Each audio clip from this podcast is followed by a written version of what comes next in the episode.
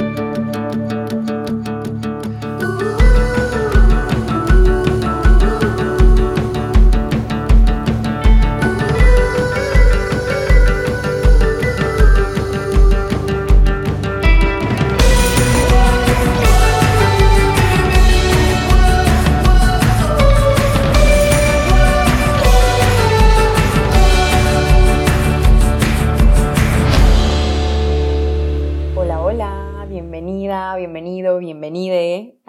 episodio de Paréntesis. Muchísimas gracias por estar aquí. Si por lo general escuchas el podcast o si eres nuevo, muchas gracias por haber escuchado a quien te lo recomendó. Te agradezco mucho tu tiempo.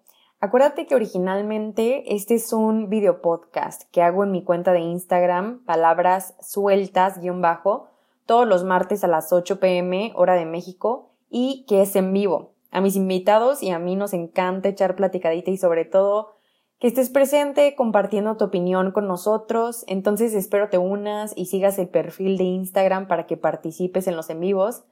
Pero si por algo no puedes, no te preocupes porque cada lunes voy a estar subiendo los episodios a Spotify y otras plataformas para que los escuches cuando tengas chance. Te dejo con este nuevo episodio, espero que te guste, que encuentres algo ahí que te sirva y si es así, que compartas mucho. Disfruta el episodio. Siento que siempre como que yo doy por hecho que la gente sabe quién soy y el podcast y todo, entonces nada más por si las dudas para los que lo van a ver después, lo van a escuchar en Spotify y los que están aquí que no me conocen, pues me llamo Luisa, también me dicen Lu, soy la creadora de Palabras Sueltas, que para mí literal Palabras Sueltas es como neta un espacio donde puedo no sé, como traducir lo que mi autenticidad me va diciendo que, necesito y lo voy compartiendo con la gente. Eh, en el camino la gente va resonando con lo que pongo, entonces como que pues es un grupo de gente que ha ido creciendo. También pues soy la creadora de Paréntesis, que es un podcast para y de gente que se adueña de su propia historia realmente como que ya hizo las paces con su historia y le está compartiendo como desde lecciones, cosas que le puedan servir a otras personas. Entonces, este podcast es para eso, o sea, gente que se está atreviendo a contar su historia y que aparte tiene ganas de compartirla, que, que quiere como sacar estas lecciones que, que ha aprendido de su propia historia y siento que está chido cuando dejas de comparar y empiezas como admirar a la gente que está alrededor de ti por lo que están haciendo, por los proyectos que traen, porque simplemente se dejan ser y no se reprimen, que creo que hay un montón de eso ahorita. También de vez en cuando eh, está Michelle Yepes conmigo, que es mi co-host de este podcast. De vez en cuando hacemos dinámicas, platicamos pues de un montón de cosas. Hicimos ya varios episodios hablando sobre el amor, la cuarentena, varias cosillas, les recomiendo que lo chequen. Y si quieren saber un poquito más sobre el podcast, sobre quién es esta fulana que les está hablando todos los martes, tengo un episodio que se llama Intro, donde les hablo sobre pues mi historia, un poquito sobre el podcast, de dónde salió, por qué se me ocurrió, por qué pronto me hizo sentido empezar a compartir las cosas que, pues no sé, que he vivido para que lo escuchen. Y bueno, pues a ver, el tema de hoy es una pregunta. ¿Por qué no podemos cambiar? ¿Por qué fregados nos cuesta tanto cambiar? ¿Por qué nos paramos a la mitad del camino cuando decidimos cambiar algo? ¿Por qué nos saboteamos? ¿Por qué nos da miedo y empezamos como a procrastinar y a alejarnos de todas estas, pues realmente intenciones genuinas que tenemos de hacer las cosas? Y no sé, para mí también ha sido todo un tema, es una cosa que me ha costado trabajo, pero que me ha servido un montón informarme, o sea, como que entender, entender qué pasa en mi cabeza, o sea, qué es lo que me está frenando.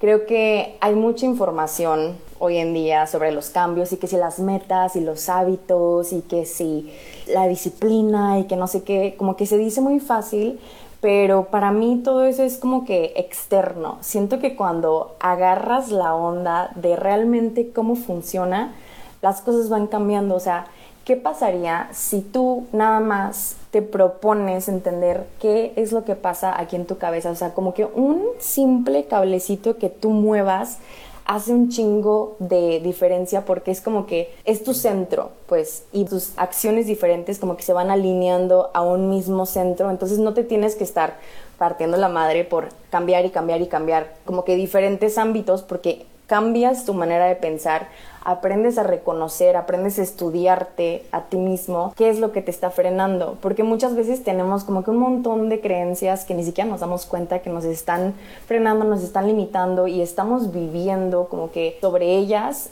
y realmente cuando te das cuenta de eso, es como que ves una realidad diferente. Hay veces que estas creencias nos hacen creer que, que, solamente podemos llegar hasta cierto punto. Y cuando cambias como esas ideas que tienes tan internalizadas, creas nuevas maneras de vivir. Entonces, pues para este tema quise invitar a Karen Díaz. Ella ya les platicará de lo que hace, de quién es, a mí lo que me gustó es que tiene una manera muy chida como de explicar realmente qué es lo que pasa en nuestra cabeza cuando queremos cambiar y por qué paramos, por qué abandonamos, por qué nos da miedo, qué es lo que pasa en, pues sí, en nuestra cabeza realmente, qué son todos estos condicionamientos que traemos, como que ella los desmenuza muchísimo y me gustó muy bien. Y aparte porque creo que no se necesita ser un, un experto para estudiarse a sí mismo, se necesita estar dispuesto a cuestionar para entonces poder hacer mejores preguntas que te lleven a tener más información sobre ti, a tener más información sobre las situaciones. Pero pues el día de hoy Karen les va a estar platicando un poquito pues de lo que ella ya lleva estudiando hace un montón de tiempo, que claro que a lo mejor lo veo un poco más claro. Y a final de cuentas, este espacio también se trata de traerles gente que, que les puede ayudar a entender algunas cosas que a lo mejor están como que amontonadas ahí en su cabeza. Entonces, pues ya voy a dejar que entre Karen para que la conozcan. Hola. Hola, ¿cómo estás, chula? Bien, ¿y tú qué tal? Bien, también. Oye, pues muy feliz de que estés aquí en este episodio 19 de paréntesis. De verdad te agradezco un montón. Felicidades, tu tiempo. Qué padre. Gracias. Y toda la planeación que llevamos. Este ya sé, se nos hizo. Por fin se armó esta plática. Pero de verdad, pues muchísimas gracias y pues bienvenida. Antes de que empieces, gracias, gracias. les hables un poquito sobre lo que haces y también cómo te percibes tú como persona. Esto se me hace interesante saberlo de ti. Ok, ok. Bueno, yo soy Ana Karen Díaz Infante. La otra vez un chavo me escribió, le dio mucha risa porque me dice, oye, empecé a ver tus cafés con Menchu y tus podcasts y en todos dices, hola, bienvenidos con Ana Karen Díaz Infante, de que no cortas el nombre, lo dices todo. No, no, no. Bueno, todo.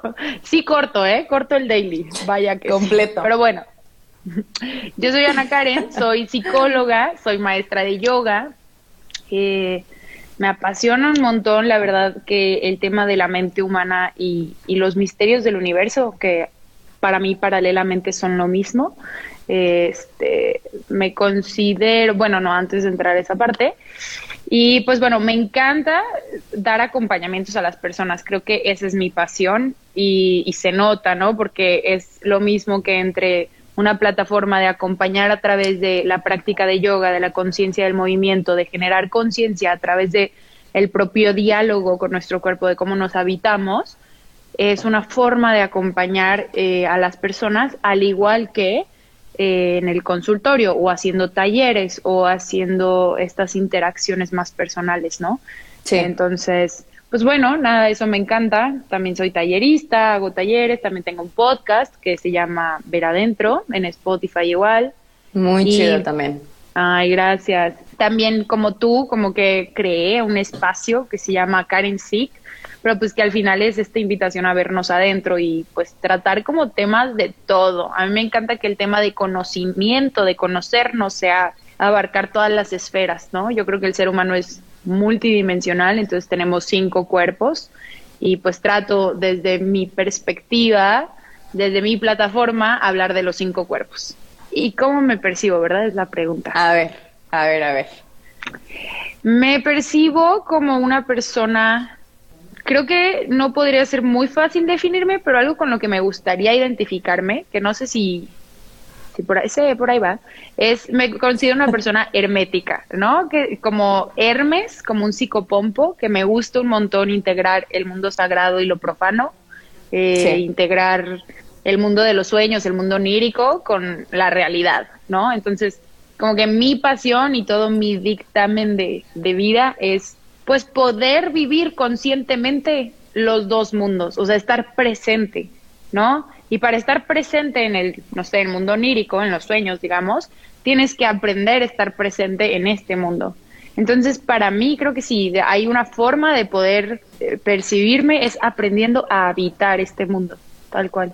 Órale, se me hace súper interesante. Justo te quise, normalmente hago esta pregunta que a veces la gente es como, es muy profunda porque tiene varios como que matices y la puedes abordar de maneras diferentes, pero justamente tú que tocas estos temas espirituales como de una manera tan sencilla, como que mira, es esto y es así y tarará. O sea, no como estas verdades absolutas, sino como una nueva posibilidad y más fácil de ver las cosas. Entonces se me hace súper chido, por eso dije, le voy a preguntar a ver cuál es su manera de, de percibirse a sí misma y se me hace muy interesante, justamente. Ay, qué chido, sí. Pues me percibo como una persona bastante espiritual. Pero para eso eh, tengo una nueva frase que hoy iba en el coche y dije, Eureka, es esto. Nada, que para ser más espiritual hay que ser más animal. Y ya, o sea, esa es la clave. Esa es lo espiritualidad. La espiritualidad, porque la espiritualidad no está en el cosmos. Es todo un tema, ¿no? No nos vamos a aclarar en ese tema hoy, pero la espiritualidad regularmente la pensamos como en, en los yogis que se van a Tulum y encuentran el espíritu y son tuluminatis, ¿no? Ajá, y ya conectas con el espíritu. Pero no, la, la verdadera espiritualidad empieza en integrarte, en saberte habitante de esta tierra, no visitante, no eres un pasajero, y en incorporar al animal que tienes adentro. Cuando nosotros estamos frente a los animales, o sea, a ti te ponen frente a una manada de animales, así, en, pelos, sin todos los avances tecnológicos con los que te defiendes actualmente, que es lo, por lo que los humanos nos sentimos como súper chingones y súper vergas, eh, y te sientes indefenso, ¿no? Pero ¿qué eres? Eres uno más, o sea, no eres ni más ni menos, eres uno más de ellos, eres uno más de la manada. Y en cuanto aprendamos a interactuar con estos seres que ya por ende son espirituales, con los árboles que ya por existir son espirituales, vamos a entender que esa raíz que tenemos es la parte espiritual. Piénsalo así, de la forma más sencilla. Nosotros somos creados por un acto cabroncísimo de, animal. animal y de creación, ¿no? O sea, es un acto animal que crea el espíritu y la materia en dos. Entonces es como el acto más espiritual y sagrado, pero a la vez más animal y, instintivo. Ah, pues ahí está la clave nuestra, nuestro conectar con eso es, ajá, exacto. Se me hace padrísimo porque justamente creo que hay un montón, pero o sea, chingos, chingos de estereotipos sobre lo que es ser espiritual, o sea, sobre muchos temas realmente, que si el autoconocimiento, que si la espiritualidad, que si el crecimiento y el desarrollo, no sé qué, hay muchos estereotipos y lo entiendo porque creo que mucha gente, pues yo lo estoy haciendo, compartiendo desde nuestras experiencias pero creo que justamente esta libertad de expresión que ahora tenemos hay que hacerlo con muchísima responsabilidad de no como que adueñarte de las palabras y de los conceptos y decir, hey, esto es así, esto es así, y órale, y los que me siguen y yo soy superior. Es como colocarnos todos en el mismo canal y decir, güey, a mí esto es lo que me ha quedado claro, esto es lo que me ha hecho sentido, te lo comparto. No estoy diciendo que lo que es para mí también va a ser para ti, porque también hay que aprender a identificar que no todo lo que ves es para ti, no todo aplica a tu situación, ¿no? Entonces, se me hace padrísimo como que, aunque tú trabajes con eso, encuentras maneras como de compartirlo de una manera que a la gente pues le guste, que resuene y sobre todo que no lo vendas como, hey, esto es. Claro, a mí se me hace lo más importante lo que dices y para mí es literal, es hacer arte eso que estás haciendo ahí, que no es imponer una verdad, no es llegar y decir, oye, yo soy la que te va a guiar, oye, yo soy esto, es como, para mí es hacer arte, porque el arte es materializar tu mundo interno, ¿no? Y si materializas tu mundo interno, estás dando un montón de herramientas para personas que están tratando de materializar el suyo. Y es como, mira, yo no te estoy diciendo cómo, porque hay un montón de técnicas artísticas con las que tú puedes materializar tu mundo. Solo te estoy diciendo que hay formas de materializar el mundo interno. ¿Cómo le vamos a hacer? Hay que acompañarnos. Sí. ¿No? Exacto. eso, es, lo chido, creo. Oye, pues para empezar, ahora sí con la carnita de nuestra plática, con el tema, yo creo que la gente que pues está ahorita escuchándonos tiene mucha curiosidad sobre esta pregunta. ¿Por qué no cambiamos? O sea, ¿qué pasa? Me gustaría que nos desmenuzaras el tema así poco a poco para poder tener chance pues de hacerte algunas preguntas que no lo compartan. Pero a ver. ¿Por qué no cambio? ¿Por qué no cambiamos? ¿Por qué, nos cuesta tanto? Híjole, hay, hay un montón. Yo considero que hay como tres factores importantes que nos limitan al cambiar. Pero de entrada, esto que tú decías al inicio, como todas las creencias, todos los programas inconscientes que tenemos bien arraigados, durante los primeros siete años de nuestra vida, todo mundo ya va sabiendo y es como un tema común de decir, estamos en ondas teta y alfa, que son como un tipo de hipnosis, donde estamos automáticamente, todo lo que estamos viviendo, personas y situaciones, tú te acuerdes o no, pues te chingas, porque igual ni te acuerdas de las personas, pero pues ya quedaron impregnados en este bagaje de información que tú traes, ¿no? Como muy, muy estructurado. Entonces, de entrada, pues ya vas generando en tus primeros siete años tus primeros programas inconscientes que van a dictar tu andar, digamos, y tú ya puedes tener un andar automático en donde te va a dar fallas porque es como si te dan un coche, ya, ya prende, ya todo, pero tú le tienes que ir a dar mantenimiento a tu coche. Si no lo haces, se va a molar pronto, van a suceder cosas, ¿no? Y puedes tener raspones y todo, y es como, ay, no pasa nada, pero de repente tu coche ya se va a chingar. Entonces no la va a sobrevivir. Así es, así es nosotros. O sea, somos un coche, tenemos que ir a mantenimiento y mantenimiento es ir a terapia. Pero bueno, entonces, o hay distintas formas de mantenimiento, pero parte de, ¿no? Pero bueno, entonces, están estos programas inconscientes que ya vienen con, de base, en estos programas están nuestras creencias.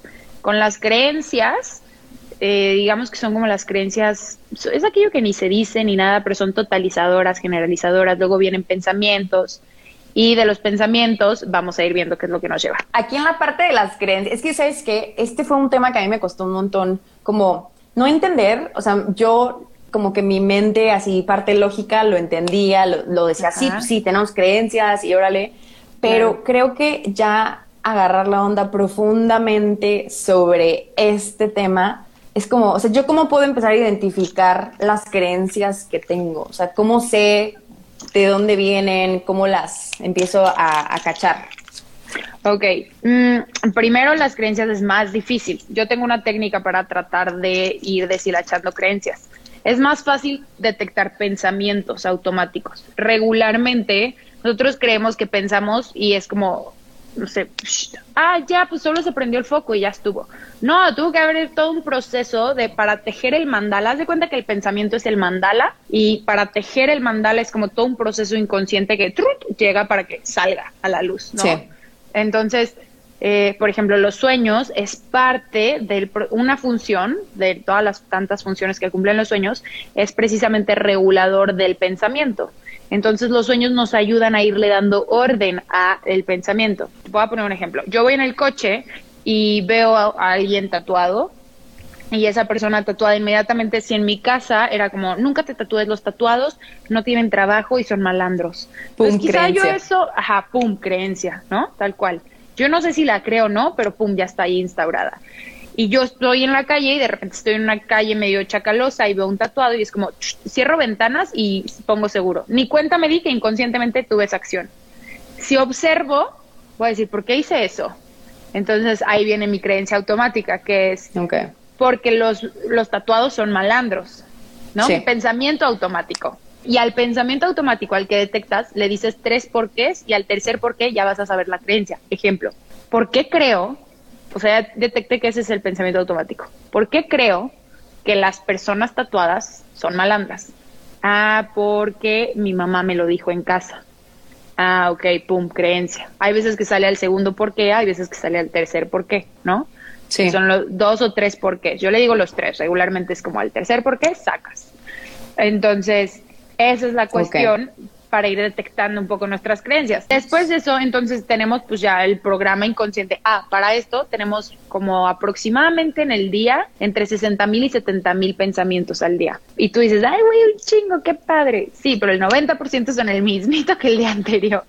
Entonces, como que, o sea, hay un 10% que es nuevo. Y esos pensamientos nuevos regularmente van en contra o tratan, si alguno va en contra, de entrar al bagaje inconsciente. Pero para que nosotros pasemos de un concepto, por eso hay tanta incongruencia en las personas. No sabes la cantidad de personas que en consultas me dicen como, es que yo ya lo sé, Karen, esto que me estás diciendo ya lo sé. Y yo sí, güey, ya sé Pero que haces otra hace cosa. falta pasarlo a la acción, ¿no? O sea, Sí. lo que nosotros nos fijamos es, es fenomenológico, no es psicológico. O sea, yo me estoy fijando en los fenómenos corporales que tú tienes, en los fenómenos interactivos que tú tienes con las personas. No me estoy fijando en lo que me estás diciendo, porque tú aquí Sí. me puedes decir como, ay, no, sí, yo quiero un amor súper libre, súper bonito, pero de repente me empiezas a contar tu relación y tus dinámicas y no hay eso que tú me estás diciendo, ¿no? Claro. O tú me estás diciendo, no, si yo me considero que tengo un chingo de amor propio, y de repente me empiezas a hablar de cómo te sientes tan insatisfecha, de cómo no te sientes suficiente, cómo no haces ciertos proyectos porque no te crees capaz, Una cosa y la otra, cómo no ver. pones límites.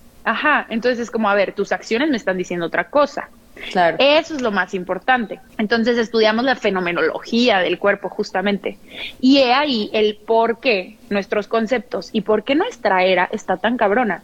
Porque sabemos un montón, porque justo, como tú dices, hay un verborreo de información, ¿no? Claro. Sabemos un montón, pero lo dejamos aquí, en la parte prefrontal, literalmente. Y Como que estamos al acostumbrados a conectar con eso, ¿no? Como que unir los hilos de que sirve un chingo de cosas y es muy fácil hablar y decir, no, que amor propio y que los cambios y que los hábitos y que no sé qué, pero de eso a tú conectar los hilos porque neta, pues es un proceso difícil en el que neta te tienes que abrir para ver qué es lo que está fallando y qué no estás haciendo bien, ¿no? Justo, no, y porque aparte creo que mucho consta en que lo vemos, lo entendemos, o sea, tú entiendes y dices, ah, ya está. No, no, no, no, lo tienes que bajar al cuerpo. Tenemos dos cerebros, el cerebro límbico, que es el procesa reacciones emocionales, y el cerebro neocórtex, que es justo Sí. el que piensa, empatiza, entiende, ¿no? Entonces, mm, digamos que yo soy una persona, y esto pasa un montón, que entiendo que mi mamá tuvo pedos y, eh, no sé, se fue de prostituta. Yo lo entiendo, pero no puedo verla porque me emputo cuando la veo, Sí. ¿no? Entonces ahí hay esta dicotomía y hay esta incongruencia de, ok, ¿por qué lo puedes entender pero no lo puedes sentir? Entonces justo está esta parte en que entendemos un montón, pero no por eso ya lo incorporamos al cuerpo. Claro. En- yo puedo leer de que, eh, no sé, las personas felices son aquellas personas que ponen límites. Hacen esto y esto y esto. Ajá, entonces yo entiendo que poner límites es importante, pero cuando llega la hora de la hora y mi novio me dice, oye amor, paso por ti y ya tenemos rutina de vernos todos los días y yo hoy no tengo ganas de verlo, pero no sé cómo decirle porque me da mucho miedo su rechazo, porque etcétera, y le digo, sí, pasa por mí, güey, ¿de qué sirvió que yo lo tenga aquí? ¿Sabes? Y para que se baje a ser parte de los programas inconscientes, precisamente es pasarlo a la acción. ¿Por qué? Porque las proteínas de mi cuerpo son las que envían y estimulan a las sinapsis neuronales precisamente toda esta información necesaria para que se cree un hábito y un patrón en un hábito, ¿no? Entonces, si no hay movimiento de cuerpo, no hay manera en que se convierta en un hábito. Si no hay situaciones a las que yo me exponga, por ejemplo, eh, ok, regresando, yo quiero una relación de amor libre, ¿no? Digamos, Sí. de amor súper chido, ok. Ya estoy trabajando en todos mis pedos, en todo mi seguridad y todo muy chido. Y de repente mi novia me dice, ah, voy a salir con un amigo a cenar. Y a mí se me prende. Y como que le quiero decir algo, ¿no? Y justo ahí es donde yo puedo tener la capacidad de decir, si neta lo quiero bajar a mis programas inconscientes, no quiere decir que no me va a surgir este pedo. Sí me va a surgir. No es que no nos lleguen estas inseguridades o que no nos lleguen, sí nos llegan, pero cada vez menos porque le vas quitando peso a un hábito y vas instaurando el otro, ¿no? Entonces, si yo paso a la acción y respeto, por más que me estén surgiendo todas estas emociones, y las respiro y las canalizo y las trabajo y soy consciente de ellas, pero no se las aviento a mi novia y dejo que ella salga, confío en ella, regreso y veo que la dinámica estuvo súper chido que ella se divirtió un montón, que yo puedo confiar en ella, que ella me puede contar incluso más cosas porque se sintió súper libre en la dinámica, bueno, pues no mames, ya ahí empiezo a sentir los beneficios que incorpora mi cuerpo al haber creado un hábito. Entonces, y hay nueva evidencia, ¿no? De que estás haciendo las cosas diferentes. O sea, si tú te creías que eras, no sé, celosa y de la nada quieres bajar esta acción y simplemente la haces, es como que nueva evidencia de que, güey, sí dices que eres, pero pues mira, o sea, estás haciendo esto y no tiene nada que ver con lo que tú estás diciendo. Nueva creencia, ok, no soy, ¿no? totalmente. Y es eso también, es permitirte generar un discurso distinto. ¿no? Que por ejemplo, por ahí, por eso al final vamos a hablar un poco de herramientas y la meditación es una súper herramienta porque nos ayuda a generar más neuroplasticidad cerebral, que esto es como un liquidito amniótico por acá por el cerebro y lo que hace es que hay una cadena de circuito neuronal que se llama la cadena de circuito por default y haz de cuenta que es la historia que nos contamos a nosotros mismos de quiénes somos, o sea, nuestro ego, ¿no? Nuestro personaje que te casas. Y lo que ayuda a la meditación es a, a través con este liquidito, ¿no? a ir soltando esa cadena a ir soltando esa red de programa que me repito de pensamientos constantes. Entonces me permite. De hecho, acá paréntesis, los psicodélicos eso hacen un montón. O sea, justo ayudan a deshacer ese, ese entretejido. ¿no? Entonces, bueno, son como herramientas. Sí, diferentes maneras, ¿no? Diferentes herramientas, pues. Muchísimas. no es como que una fija para, para explorarte no, para nada, para nada. Pero sí creo que hay apoyos extras que podemos tomar, como meditar, por ejemplo. O sea, yo sí invito mucho a la gente a meditar para trabajar en estos, en estas reprogramaciones mentales, a la par de irte trabajando emocionalmente, porque no puedes nada más meditar y pues ya está. Ya se armó. Oye, Karen, ¿y qué tanto tiene que ver? Está muy, muy padre, o sea, suena muy chido esta parte de, ok, pues hay que bajar todas estas creencias a acciones y, órale, nuevos hábitos, tarara. ¿Qué tanto va a influir el contexto en el que estoy? No, y de hecho, apenas voy para las tres para las tres barreras, que ya les voy a empezar a decir un poquito más, porque tenía que dar un bagaje de explicación de cómo es que se lleva a cabo el cambio interno, ¿no? Sí. Que tenemos que bajarlo al cuerpo para crear el hábito. Pero así como hay una interacción entre la mente y el cuerpo, hay una interacción entre el cuerpo y la mente. Entonces, este, hay tres, como tres limitantes muy fuertes cuando queremos cambiar, que uno es el cuerpo, otro es el contexto y otro es el tiempo. Entonces, ¿por qué el cuerpo? Porque ya vimos que nuestros pensamientos, ok, este es un circuito que tenemos que tener como que bien claro, ¿no? Nuestros pensamientos, nuestras creencias generan pensamientos. Los pensamientos generan que tomemos decisiones. Las decisiones generan mismas situaciones en nuestro contexto. Nuestro contexto estimula y genera y crea emociones, reacciones en nosotros. Las emociones y reacciones estimulan nuestro cerebro, nuestros neurotransmisores, y estos generan pensamientos. Y es un ciclo de nunca acabar, ¿no? Claro. Entonces, con este ciclo, y ya entendiendo un poquito cómo es esto de los hábitos internos, este, cuando nosotros vamos a cambiar, digamos que yo me despierto, el primero dijimos que es el cuerpo, ¿no?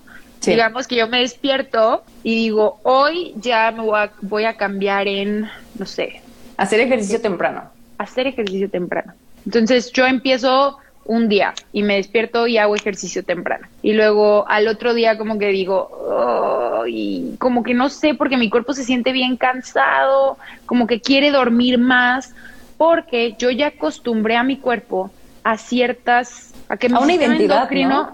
ajá, pero a cierta, la verdad es que ni siquiera es tanto identidad, son sistemas químicos, sistemas bioquímicos en el cuerpo que generan hormonas, ¿no? Digamos que yo estoy acostumbrada a tener un montón de estrés en mi cuerpo y yo digo, hoy ya no quiero ser tan intensa y ponerme tantas cosas y quiero estar más relajada.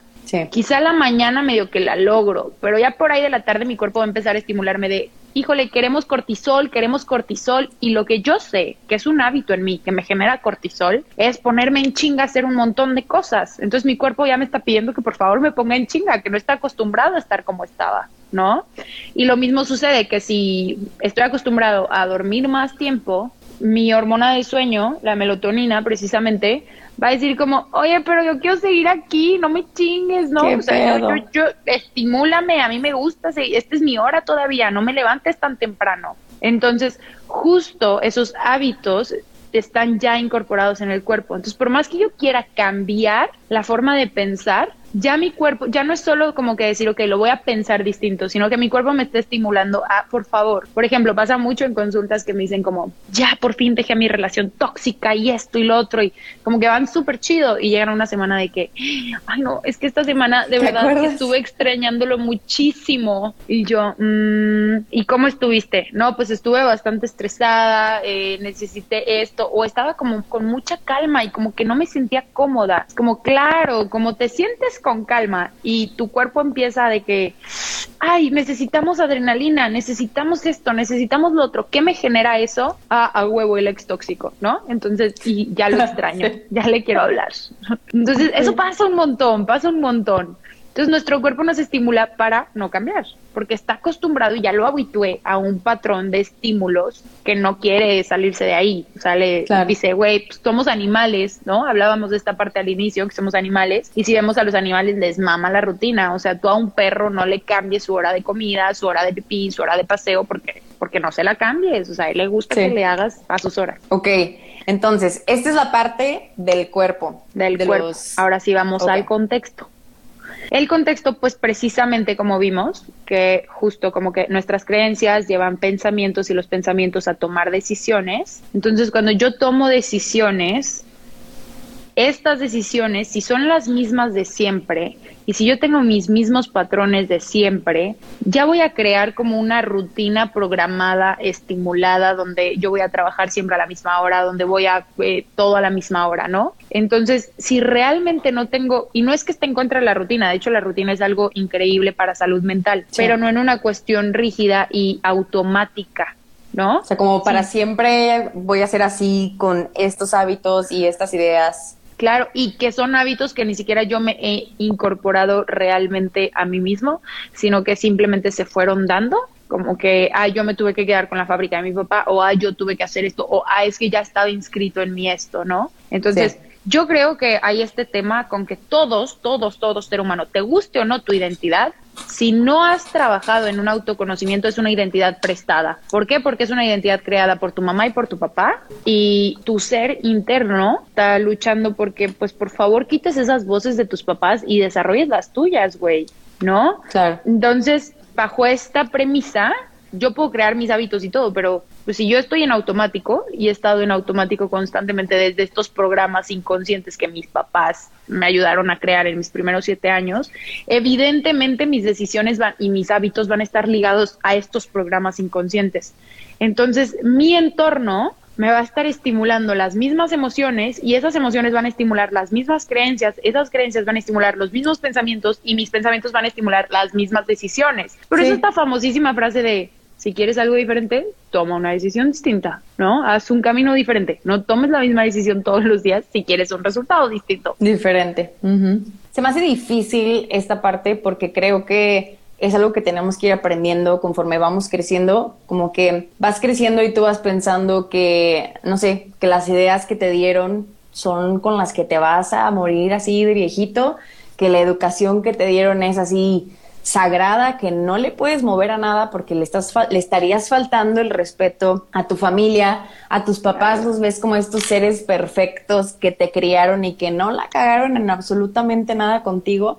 Entonces, creo que cuando te vas dando cuenta que, no sé, que a lo mejor hay cosas que te limitan, que quieres hacer cosas que te comen miedo, que estás aventando responsabilidades y culpas y empiezas como a cuestionar un poquito más, te das cuenta que necesitas como que hacer, ahora sí que limpieza mental de que, a ver, esas son las creencias de mi mamá, estas son las creencias de mi papá, ¿cuáles son las mías? O sea, ¿dónde están? ¿Qué pedo, no? Totalmente, y no es nada fácil, nada fácil, es de las cosas más complicadas, como empezar a darte cuenta cuál es el discurso interno de tu, que tienes, que es de tu mamá, cuál es el que proviene de tu papá y cómo eso te ha marcado tanto en tu persona, ¿no? Y cómo tú desarrollar tus propio, tu propio discurso interno.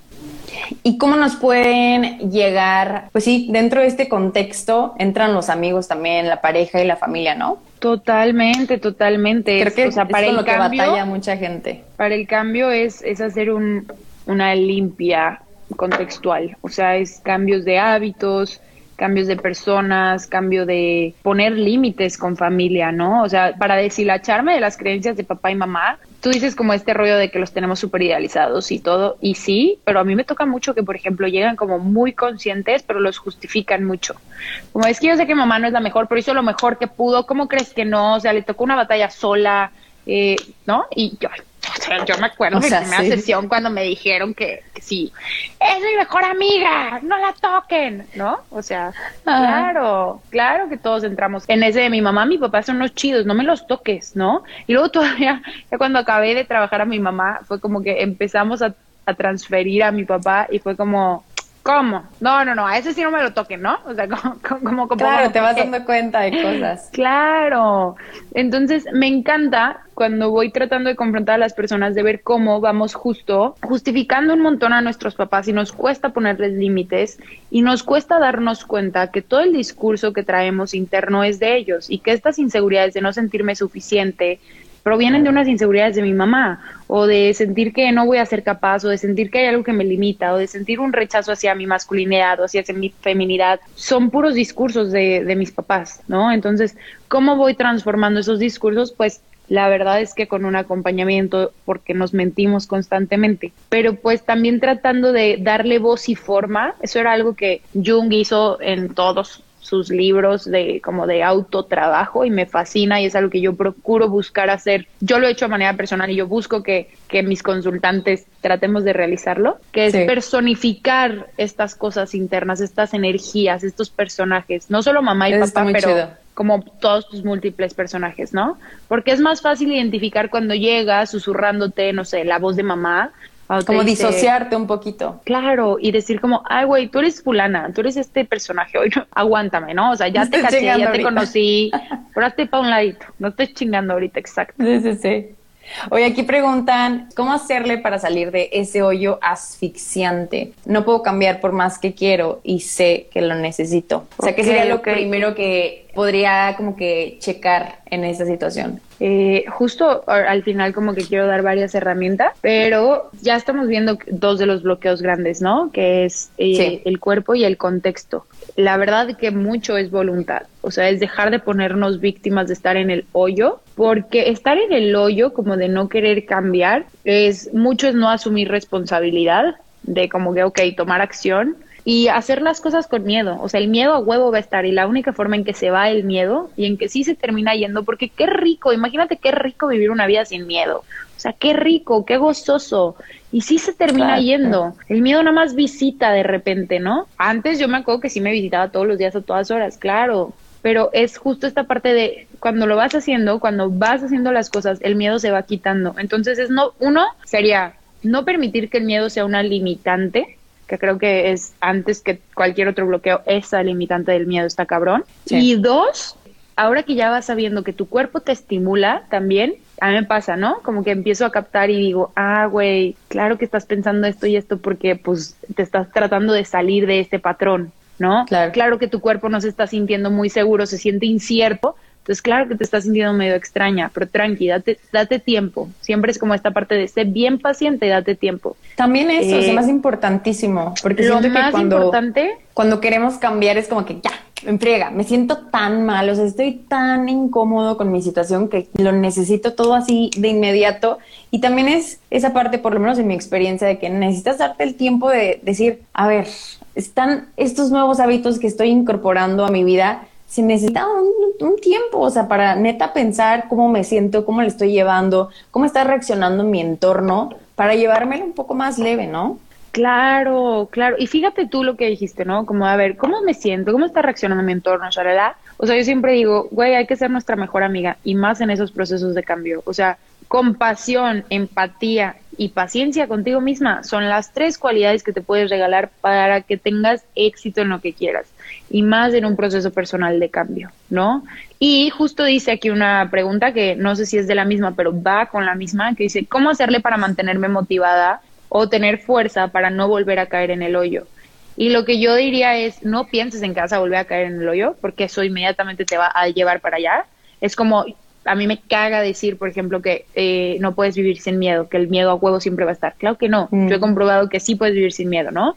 O que ya cuando tienes una adicción, toda la vida vas a ser alcohólico. pues claro, si no te quitas el diagnóstico y la etiqueta, claro que vas a caer ahí. Pero si tú te quitas esos diagnósticos y etiquetas y tú te crees que el ser humano, de su ser tan mágico que es, tiene esta capacidad de transformación tan cabrona, claro que podemos transformar todo lo que tocamos y todo lo que hacemos dentro de nosotros. Claro que sí.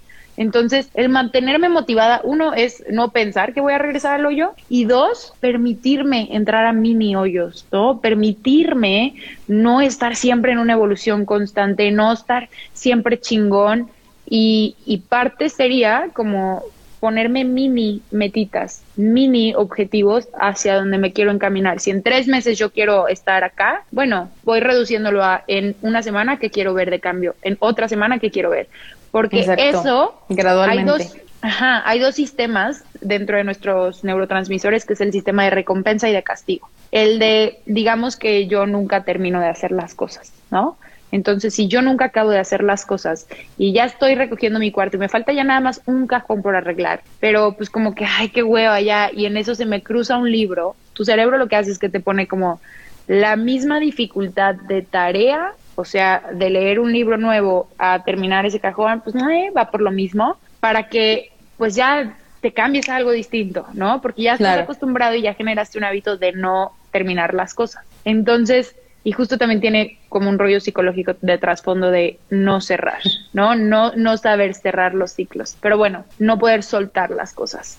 Sí. Entonces, pero digamos que, bueno, ahí me quedo, yo hago eso, si le hago caso al libro, estoy alimentando el sistema de recompensa. Entonces, ¿qué está sucediendo? Que aumenta el hábito y en lugar de que el hábito se reduzca, lo aumenta. Si yo no le hago caso a ese libro que se ve tan tentador y neta me castigo, que no me voy a, no voy a estar cómoda, va a ser como, ay, pero yo quería hacer el libro, ¿no? Y, y termino el cajón, voy a entrar al sistema de castigo y este va a hacer más chiquito el hábito. Entonces, ¿qué hace? Que entre yo menos caso le haga a mis hábitos, pues que más fácil se van a reprogramar. Entonces, justo esta parte de ponernos mini metas ayuda a que se active el sistema de recompensa. Entonces, digamos que yo nunca acabo las cosas. Ah, bueno, pues ponte acabar un libro en tres meses. Y si nunca lees, ¿no? Y cada semana, eh, cada día leer 10 páginas la primera semana.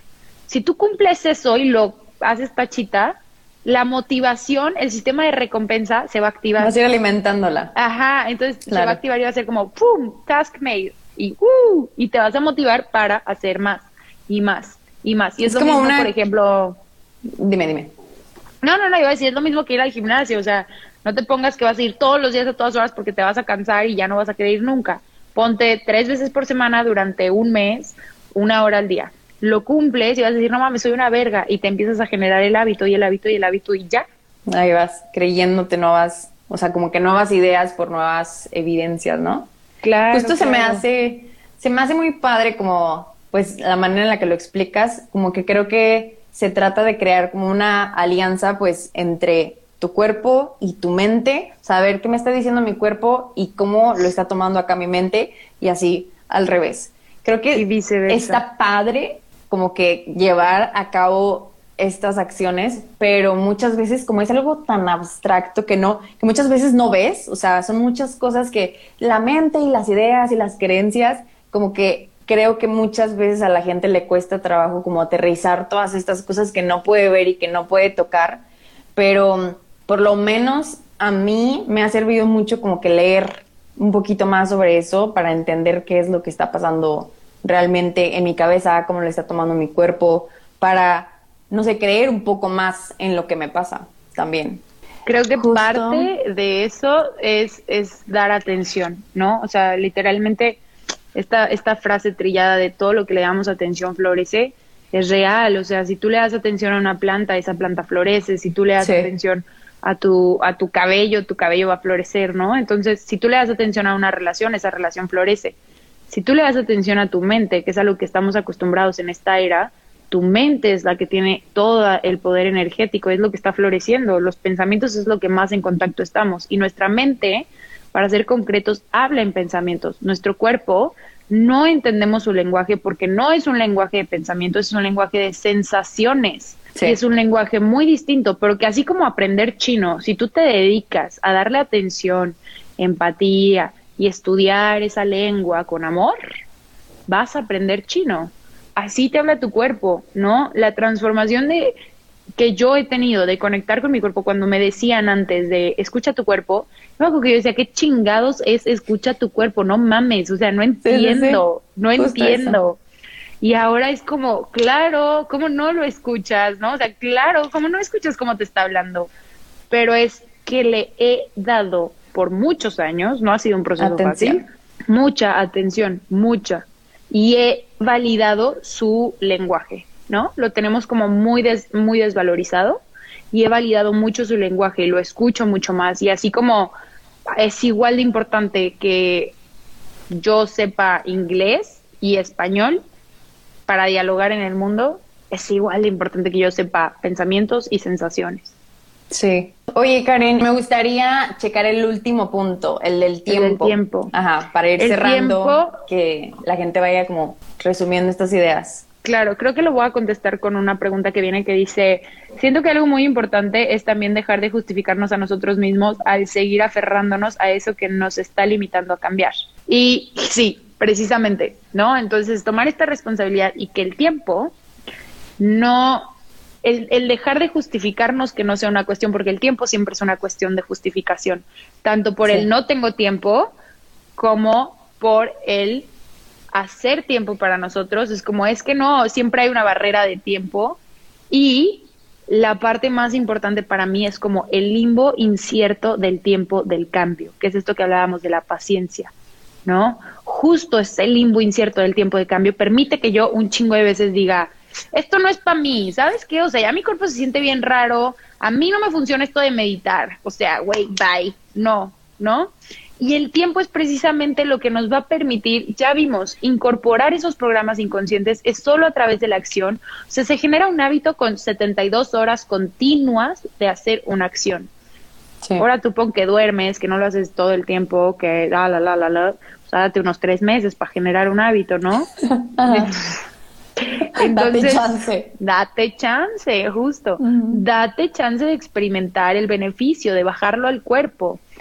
Me encanta aquí distinguir. Los griegos hacen una distinción de dos tiempos. Está el tiempo cronos, que si conocen la figura de Saturno comiendo a sus hijos, pues Saturno es el, el dios cronos precisamente, ¿no? Cronos y Saturno son el mismo.